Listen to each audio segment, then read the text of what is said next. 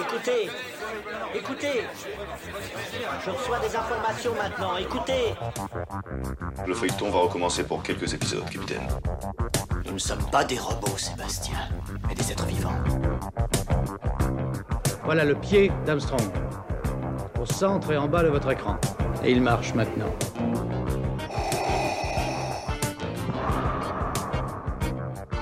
On peut dire aujourd'hui que la science-fiction est bel et bien partout.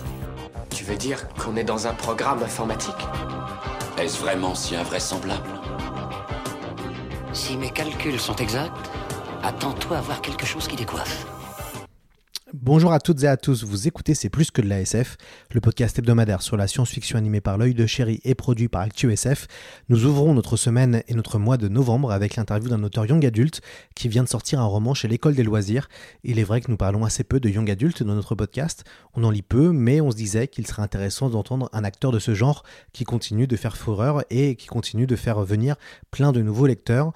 On vous souhaite alors une bonne émission.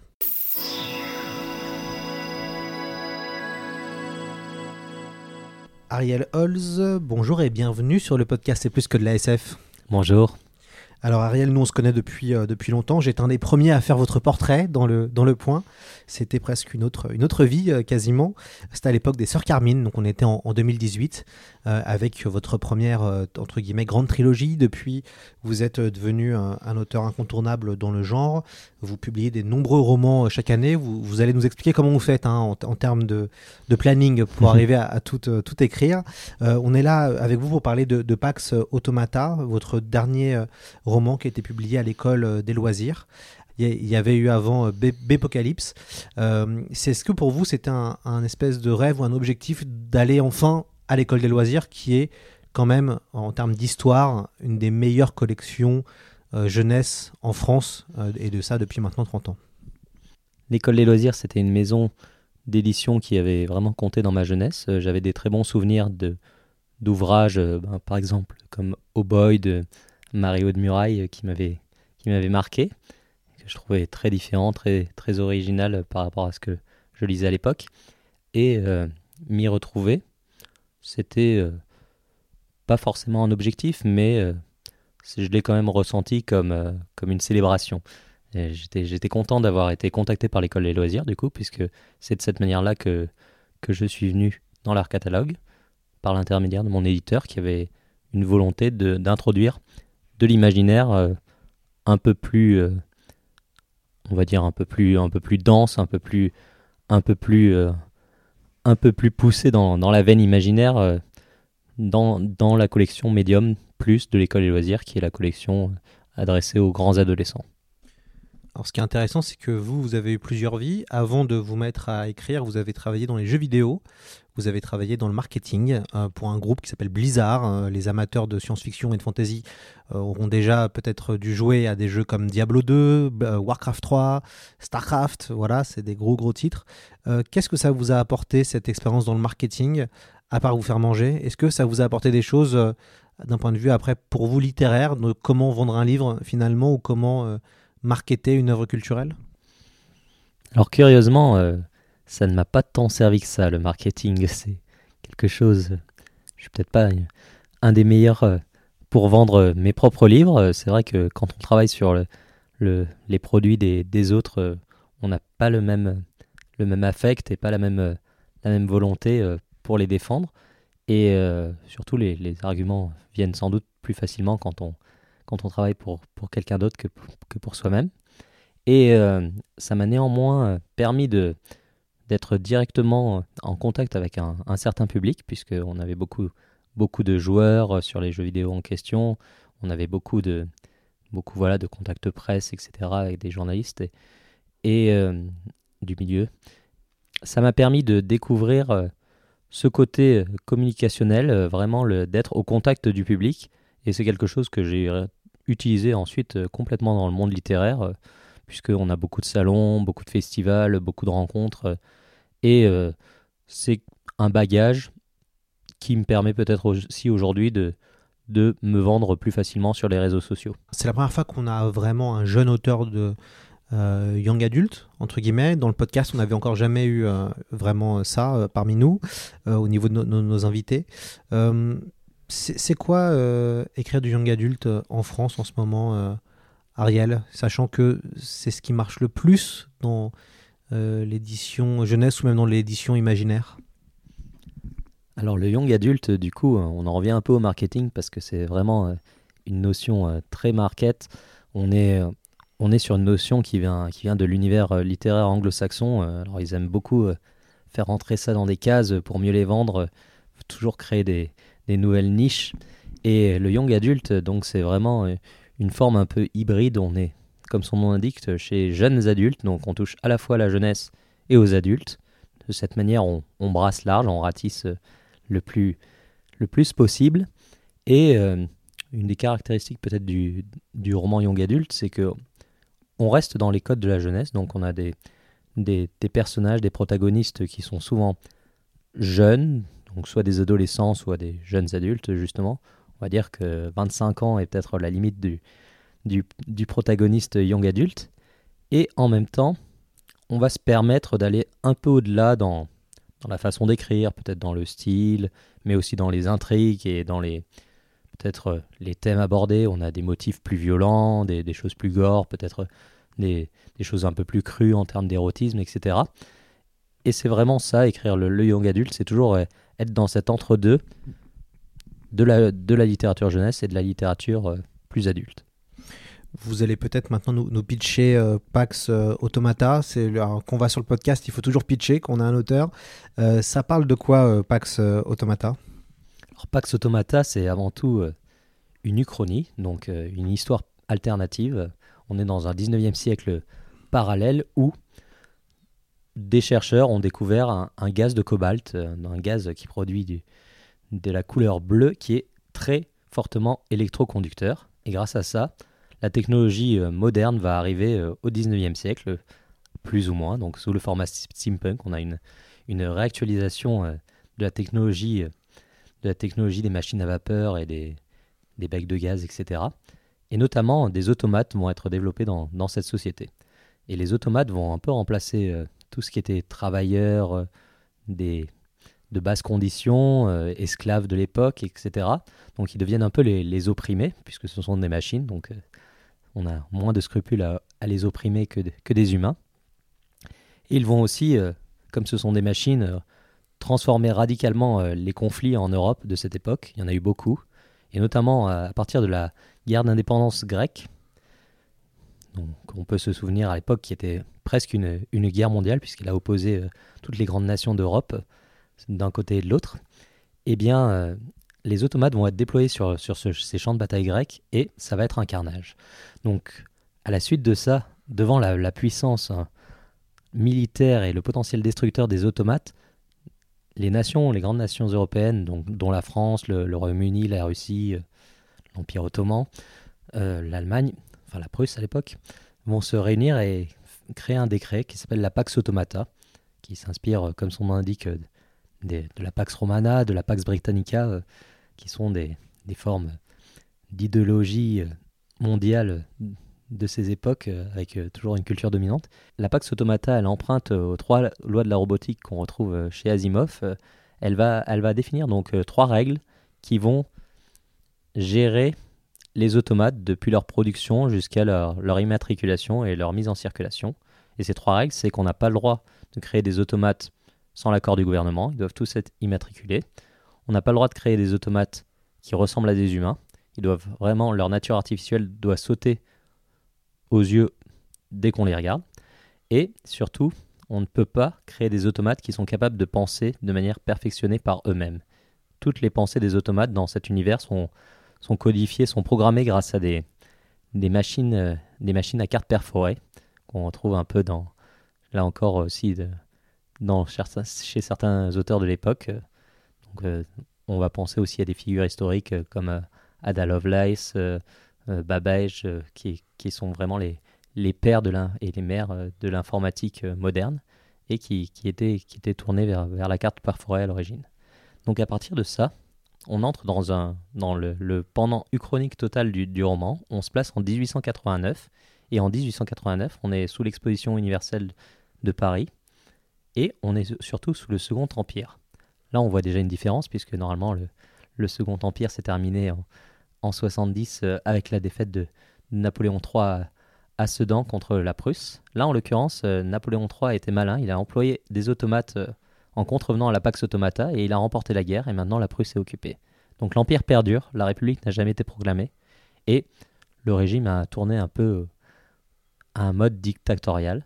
Donc on est un peu, un peu dans une tyrannie impériale où la répression, par exemple, on a une police secrète qui est, qui est définie par les hussards noirs de l'Empire en référence justement aux hussards noirs de la République de, de Jules Ferry. Jules Ferry, euh, comme beaucoup de figures historiques, est, transformé par cette uchronie. Là, il est au service euh, de Napoléon III. Il est dans sa police secrète.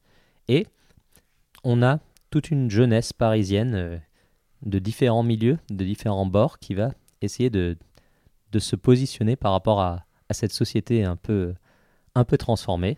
On va notamment suivre comme héros Philémon de Ferney, un jeune garçon de 17 ans qui, lui, est fils de général, fils de général napoléonien, et qui suit les cours de, à, à l'école militaire de Saint-Cyr pour devenir aspirant pilote.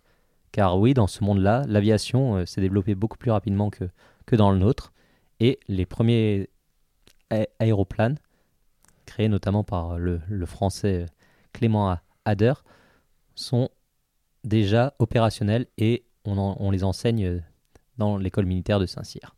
Sauf que Philémon, lui, il n'est pas très intéressé par euh, tout le côté militaire de la carrière de soldat. Lui, vraiment, ce qu'il aime, c'est la liberté d'être un pilote et de, pouvoir voler.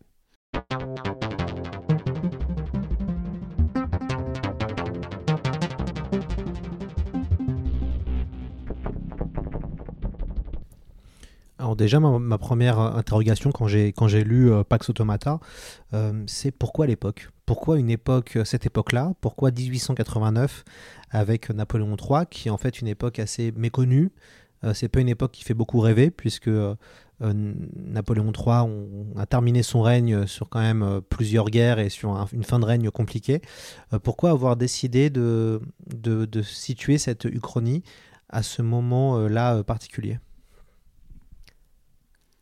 Effectivement, le, le 19e siècle français, c'est pas quelque chose qu'on qu'on connaît très bien. Euh, quand on parle du 19e siècle, on fait souvent référence à l'ère victorienne, on est souvent dans des, dans des fantaisies beaucoup plus anglo-saxonnes, on pense à la Gaslight Fantasy par exemple, euh, qui est une forme d'urban fantasy qui se passe à, cette époque-là, et, euh, et on connaît peut-être mieux ce qui se passe en Angleterre qu'en France à l'époque. Et j'avais envie ben, déjà de, de parler de cette époque-là parce que je la trouvais intéressante et aussi de montrer les parallèles entre une époque qui est somme toute relativement proche de la nôtre, vu qu'on a à peu près 200 ans d'écart euh, maximum, entre 100, 101 et, et 200 ans d'écart avec, avec le 19e, et de montrer à quel point on, on peut établir des, des, parallèles entre ce qui s'est passé à l'époque et notre, notre propre temps, notre propre société moderne. Euh, euh, on reprend aussi euh, la, thématique des automates et des robots. Vous venez de l'évoquer, vous l'avez très très bien, vous l'avez très bien évoqué, qui est une thématique assez connue dans la science-fiction, même on pourrait dire cliché entre guillemets. Comment on fait pour renouveler des grandes figures science-fictives que tout le monde évidemment connaît? Alors je crois que comme toutes les les grandes figures de l'imaginaire, on va dire comme par exemple le vampire, le zombie voilà le, robot, peut-être l'extraterrestre, ce genre de ce genre de d'archétype, on va dire. On a toujours un, un fond commun qui est basé sur, euh, ben, en général, une forme d'allégorie, une forme de métaphore sociale. Par exemple, dans le cas du vampire, on est sur sur l'oppression euh, des aristocrates en général, euh, sur, sur la classe populaire, avec ces, donc ces nobles qui vont se, se nourrir du sang des villageois. et dans la figure du robot, on va être vraiment dans cette, euh, mise en, en questionnement de, la moralité de, par rapport à qu'est-ce qui constitue une intelligence et surtout qu'est-ce qui constitue euh, une âme. On se pense toujours dans cette question de l'esprit dans la machine Et c'est le traitement peut-être que chaque auteur va décider d'en faire qui va nous permettre euh, de tirer un peu notre épingle du jeu à chaque fois.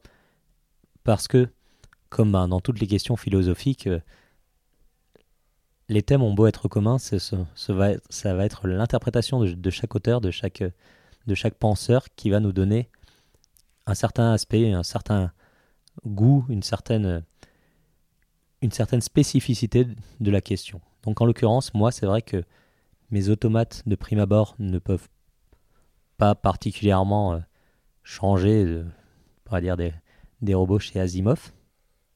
Mais ils ont des spécificités particulières, euh, notamment euh, autour de ce questionnement de l'âme, qui vont peut-être, euh, là encore une fois, lui donner un- une saveur particulière. Votre roman s'inscrit dans un autre genre qui est le genre du, du steampunk, un genre que vous connaissez bien. Euh, pourquoi retrouver ce, ce genre, euh, ce genre-là? Alors le steampunk, euh, c'est quelque chose que j'avais un peu abordé dans ma première trilogie, Les Sœurs Carmine. Il y avait quelques, quelques passages qui étaient un peu plus steampunk que, les autres, même si en général on restait plutôt dans un cadre d'une fantaisie un peu victorienne, un peu gothique. Et euh, c'est, c'était un thème qui me trottait dans la tête. euh, j'ai, toujours euh, beaucoup aimé certains grands canons du steampunk, comme par exemple les voix d'Anubis de Tim Powers, qui, qui m'a beaucoup marqué et l'esthétique steampunk que j'affectionne dans pas mal de jeux vidéo auxquels, auxquels j'ai pu jouer ici et là. Et j'avais envie, là encore une fois, de, de basculer complètement dans, dans cette logique, sans, sans perdre de vue un petit côté, on va dire, un peu pédagogique. euh, Donc euh, en reliant ça très vite à, une uchronie euh, qui est factuellement, factuellement située dans notre réalité. Et, et c'est ce qui m'a permis de développer mon, ma vision du steampunk et mon univers. Je sais que vous, aimez beaucoup Émile Zola, euh, ce qui peut aussi expliquer le, choix euh, de cet univers, hein, puisqu'on est plutôt proche de l'époque où Zola euh, écrivait, au moment où vous avez fait ce. Enfin, où, vous situez la- l'aventure de ce roman. C'était aussi pour rendre hommage. Je sais que vous, aimez bien Les Rougon-Macquart, qui est la grande série d'Émile Zola. Oui, complètement. Alors, pour le coup, c'est vrai que Émile Zola, pour moi, c'est vraiment avant tout une façon d'écrire, un style qu'on retrouve pas, pas forcément dans mes romans, parce que ben, d'une part, je me prétends pas être au- aussi doué que Zola à ce niveau-là, et d'autre part, vu qu'on reste dans un cadre jeunesse ou young adulte, du moins, c'est peut-être un peu, un peu dense comme, comme écriture, mais ce qu'on retrouve surtout dans le naturalisme et que j'essaie de réemployer, ce sont vraiment euh, ces questionnements, ces questionnements sur des, sur des aspects euh, sociétals, euh, questionnements sur des aspects sociétaux et, euh, des, des questions oui, de, lutte des classes, euh, de, puissants contre, contre des opprimés qui, sont vrais, vraiment euh, très souvent au cœur de mes récits. Et puis, euh, alors, ce qui est aussi sympa, c'est que vous faites de la science-fiction. Ça fait longtemps. euh, et on est aussi content de vous recevoir, Réal, puisque vous faites plutôt de la fantasy euh, à la base. Ça fait deux fois que vous faites de la SF pour l'école des loisirs. Le premier, c'était un post-apo. Et là, on est dans une forme du chronier de steampunk. Vous, préférez lequel de ces deux genres entre la, SF et la fantasy? Alors c'est une question amusante parce que moi, au tout début, on va dire, de ma, de ma carrière d'écrivain, j'ai commencé par, par de l'ASF et de, de l'ASF adulte. J'ai commencé par euh, une nouvelle euh, dans une anthologie de, de SF euh, qui avait pour thème l'utopie. Et c'était une, nouvelle entre anticipation et space opéra qui était complètement SF.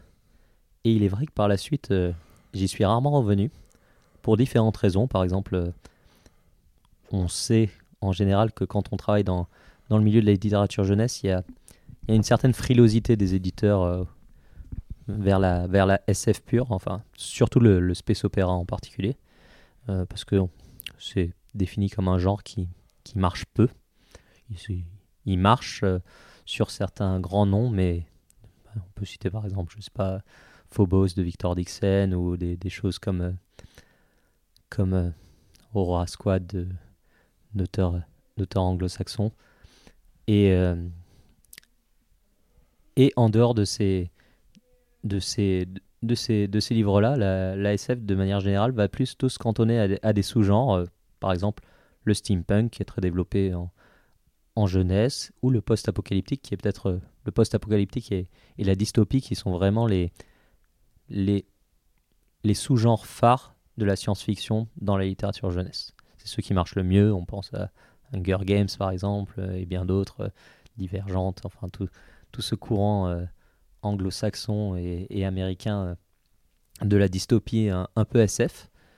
Et pour moi, je dois avouer que entre le, steampunk, la, l'ASF plus classique comme le, space opéra ou, ou, ou l'anticipation et, et, et, et la dystopie, j'ai pas vraiment un domaine de prédilection. C'est, ce sont, ce sont des, des sous-genres dans lesquels je m'intéresse à, à chaque fois à, de nouvelles histoires. C'est quoi être un auteur euh, jeunesse euh, young adulte en France en, en 2022, Ariel? Est-ce que euh, c'est facile de vivre de ça, sachant que vous, vous êtes dans une position qui est plutôt idéale puisque vous commencez à être de plus en plus connu, vous écrivez chez pas mal d'éditeurs, mais euh, c'est quoi la réalité d'un auteur, euh, voilà, d'un jeune auteur euh, jeunesse young adulte? Je pense que la réalité d'un, jeune auteur young adulte, c'est aussi la réalité d'un, auteur jeunesse de tout, de tout genre et peut-être même d'un auteur en général en France. On, on est vraiment dans, dans un milieu qui est, qui est difficile, une profession qui est, qui est complexe, aussi bien dans les, les aspects financiers que, que les aspects plus créatifs. On est euh, sur des, des calendriers, euh, que ce soit au niveau des, des droits d'auteur, euh, des, des, des rentrées littéraires, des, des périodes, des périodes les, plus, les plus actives pour sortir des livres et, les défendre au niveau de la promotion, qui sont très, très et dans lesquels les, les auteurs ont rarement leur mot à dire. On est toujours dans des, dans des bras de fer au niveau éditorial, au niveau de la distribution, au niveau de, des libraires, etc. Et c'est quelque chose euh, qui, à mon sens, euh, conduit, conduit le, milieu du côté, du côté des, des auteurs à, à un appauvrissement général, euh, aussi bien dans les, dans les, dans les qualités des ouvrages que dans les, que dans les, que dans les, les vies quotidiennes et le quotidien des auteurs. Est-ce que vous, vous n'avez pas l'impression des fois de, faire une forme de surproduction Euh, Puisqu'en fait, pour vivre, vous, vous, tentez de vivre de votre plume. Pour vivre de sa plume en France, c'est extrêmement compliqué. Euh, soit il faut faire des gros succès, succès qui sont difficiles de plus en plus, euh, puisqu'en fait, il y, a une- forme de surproduction. Et puis, c'est compliqué d'arriver à, atteindre des, des scores comme 10, 15, 20 000 exemplaires. Avant, c'était plus facile, plus facile qu'avant. Maintenant, ça devient de plus en plus difficile. Euh, comment on fait pour, justement, Ariel, bah, pas trop lutter contre une forme de surproduction et puis même euh, le fait de devoir euh, bah, rendre des romans euh, tous les ans, plusieurs, est-ce que à la fin il n'y a pas une forme d'assèchement de l'imaginaire? Alors, je pense que quand on parle de surproduction, effectivement, on, a, on, a, on a cette réalité-là, mais on, ne peut pas l'im- l'imputer aux auteurs. Les auteurs écrivent et ceux, qui produisent directement les, les sorties, ce ça va être les éditeurs.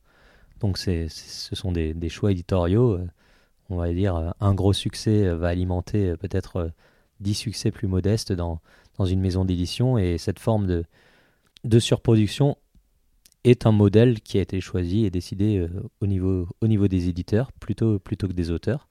Après, en général, et on, on reste quand même dans, surtout en France, dans, dans, une, dans un milieu littéraire où il y a beaucoup, beaucoup d'envie, beaucoup de, beaucoup de passionnés, beaucoup de beaucoup d'offres justement pour les éditeurs qui ont, qui ont plus qu'à piocher, piocher là-dedans. Et les demandes du lectorat euh, sont aussi très accrues. On, est, on, est dans la, on se confronte euh, en tant qu'auteur à beaucoup, beaucoup de formes de médias très diverses, euh, aussi bien les séries, les jeux vidéo, la BD, les mangas, etc. On est, on est... Donc, je pense qu'aujourd'hui, en tant qu'auteur jeunesse et de manière générale, euh, la diversification et la entre guillemets surproduction est d'une part euh, nécessaire pour en vivre, vu que de toute façon, euh, il est à peu près impossible de survivre sur une seule sortie par an, ne serait-ce que sur, les, sur la différence entre les avaloirs et le versement des, des droits d'auteur qui, qui, sont souvent décalés de 6 à 8 mois, voire plus d'un an sur certains exercices. Et, et de toute manière, voilà, comme, comme, comme tu l'as dit, on n'est pas forcément sur, sur des succès qui permettent, qui permettent d'entrevoir cette possibilité. Donc pour les auteurs qui, comme moi, font le choix d'être auteurs à temps plein, il y a forcément une forme de, diversification et de, de production multiple, sans aller jusqu'à dire que je fais de la surproduction. Je suis tout de même sur deux à trois sorties par an. Donc c'est ce qui me permet de, à défaut de dire vivre confortablement, de, survivre de ma plume. Et c'est quelque chose qui, encore une fois, est conditionné par euh, tout l'environnement économique et autour de l'édition en général. Dans, euh, alors un moyen aussi pour euh, créer la différence devant l'offre, c'est aussi l'objet. Pax Automata est très très beau. Vous avez un, un très beau livre avec des reflets argentés à l'intérieur. Enfin, c'est vraiment le, bel ouvrage. Il y a aussi des illustrations présentes. C'était voulu pour vous pour, on va dire, encourager l'immersion de mettre des espèces de dépêches, de mettre des dessins? Ça, c'est intéressant pour le coup parce que tout ce qui va être à l'intérieur du roman, euh, en termes d'illustration, ce sont, ce sont souvent des, Pour mon expérience, ce sont souvent des propositions éditoriales. Donc c'est vrai que là, c'est mon éditeur chez l'École des loisirs qui a, qui a fait ses choix et ses propositions. C'est lui qui a, qui a choisi beaucoup des. ou même qui a choisi quasiment l'intégralité des gravures qui sont à l'intérieur. Et pour tout ce qui est à l'extérieur, euh, sur la couverture, comme par exemple le fait de mettre des dorures, euh, de l'argenté, euh, des, des, formats plus métalliques, voilà, des reflets, des gaufrages, du relief. Là encore une fois, ce sont, ce sont des choix de l'éditeur et ce sont ses prérogatives. Et on est quand même sur une, discussion, sur une collaboration on, est souvent sollicité par, les éditeurs et, quand, ça se déroule bien, le résultat, est assez magique.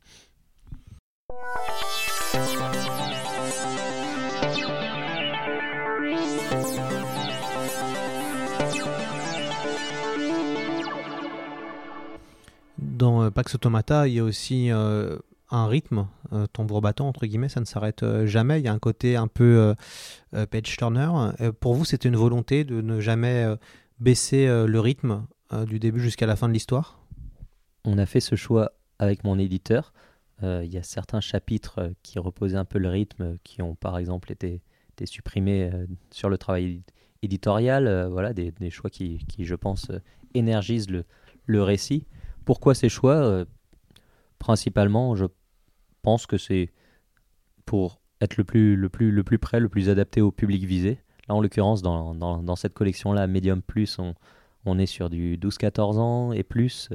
Donc, euh, on est sur, sur des adolescents qui ont forcément euh, l'appétence pour lire d'un trait euh, un bouquin de, plus de 300 pages comme celui-ci ou comme Bépocalypse sans, sans qu'il y, ait, de pause, de coupure, d'interruption diverses et variées dans leur lecture. Et le fait de, créer des, chapitres qui sont en soi des formes de, petites nouvelles euh, presque, presque indépendantes, mais qui pas, pas indépendantes, mais qui à chaque fois ont, ce cliffhanger, euh, cette volonté de, de découvrir le, chapitre plus loin, permettent de, de, capter l'attention et de la maintenir, euh, la maintenir sur son lectorat de façon à, à le mener au bout de l'aventure. Est-ce qu'il y aura une suite à Pax Automata? Personnellement, moi j'ai euh, des affinités euh, non négligeables avec les one-shots. J'aime bien, bien un peu être touche à tout, euh, passer, passer changer d'univers. C'est vrai que certains de, mes romans sont, des trilogies ou des duologies, mais en général, ce sont soit des, tomes qui sont très différents les uns des autres, soit, des aspects ou des, ou des personnages qui sont qui on voit au chapitre de manière assez assez original par rapport au reste de, mes trilogies ou de mes duologies.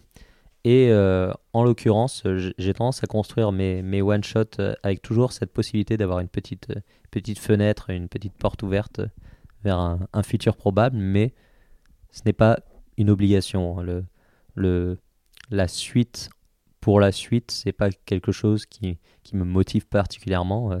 Si c'est si si bien pensé et si c'est si c'est un travail de de passion, euh, oui, je, je, suis toujours ou- ouvert à cela.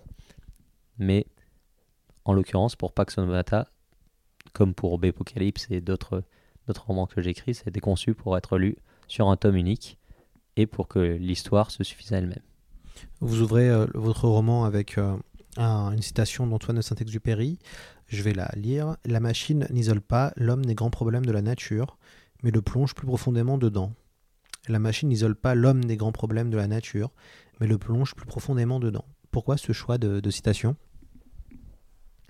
En l'occurrence, euh, le roman s'ouvre non pas par une seule, mais deux citations, puisqu'on a, en plus de la citation d'Antoine de, Saint-Exupéry, une euh, citation de l'aviatrice euh, Amelia Earhart, qui, qui fait un écho à cette première citation, puisque elle aussi, elle, elle parle de la machine, et, j'ai trouvé cette, cette dualité très amusante entre, entre deux pilotes qui avaient, qui cette façon de, de penser la machine un peu comme, comme on penserait la nature, comme quelque chose que l'humain doit être capable de dompter euh, s'il veut, s'il ne veut pas avoir de, de problème particulier euh, avec, euh, avec, avec sa machine. Donc, Je vais la lire justement.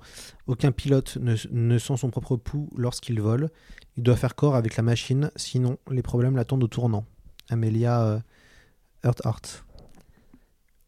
oui, et en l'occurrence, je trouvais ça extrêmement significatif euh, que hommes comme femmes, euh, pilotes, euh, aient eu cette même cette unanimité dans leur relationnel avec la machine.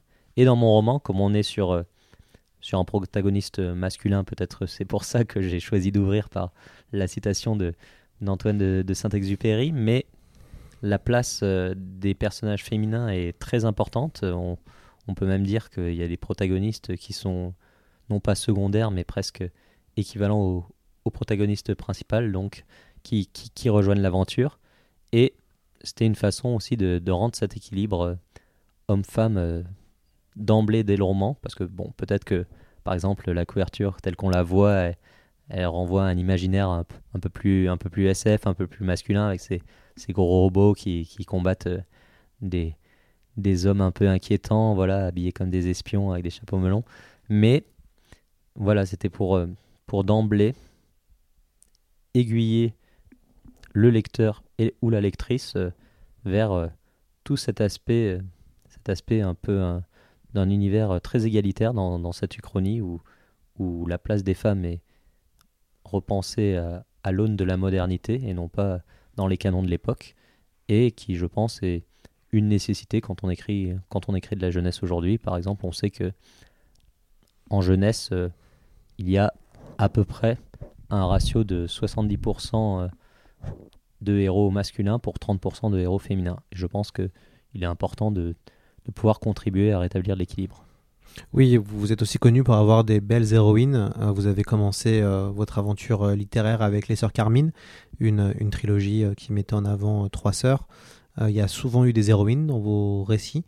Pour vous, c'est important d'avoir des, des personnages féminins intéressants et forts surtout? Oui, je pense que c'est quelque chose d'important dans mes écrits, dans le sens où, avant, avant même la, la, la genèse de toute écriture, j'ai tendance à, à m'interroger sur, euh, sur la nature, la nature de, de mes héros.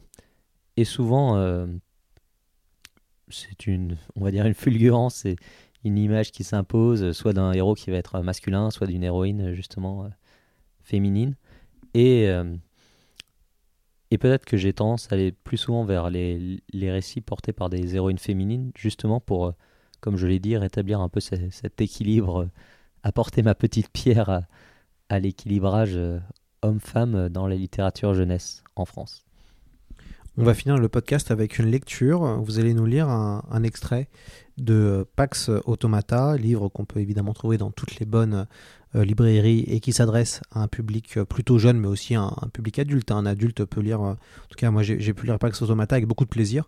Et c'est vrai que c'est un, livre qu'on peut vraiment offrir à des ados, à des jeunes de, de, 12 à 14 ans qui ne lisent pas forcément de l'ASF et ça peut être une belle, on va dire, une belle porte d'entrée pour découvrir l'Uchronie et pour aussi découvrir une époque, 1889, fin du 19e siècle. Ariel, vous nous, vous nous faites la lecture du peut-être du premier chapitre? Paris, le 2 mai 1889.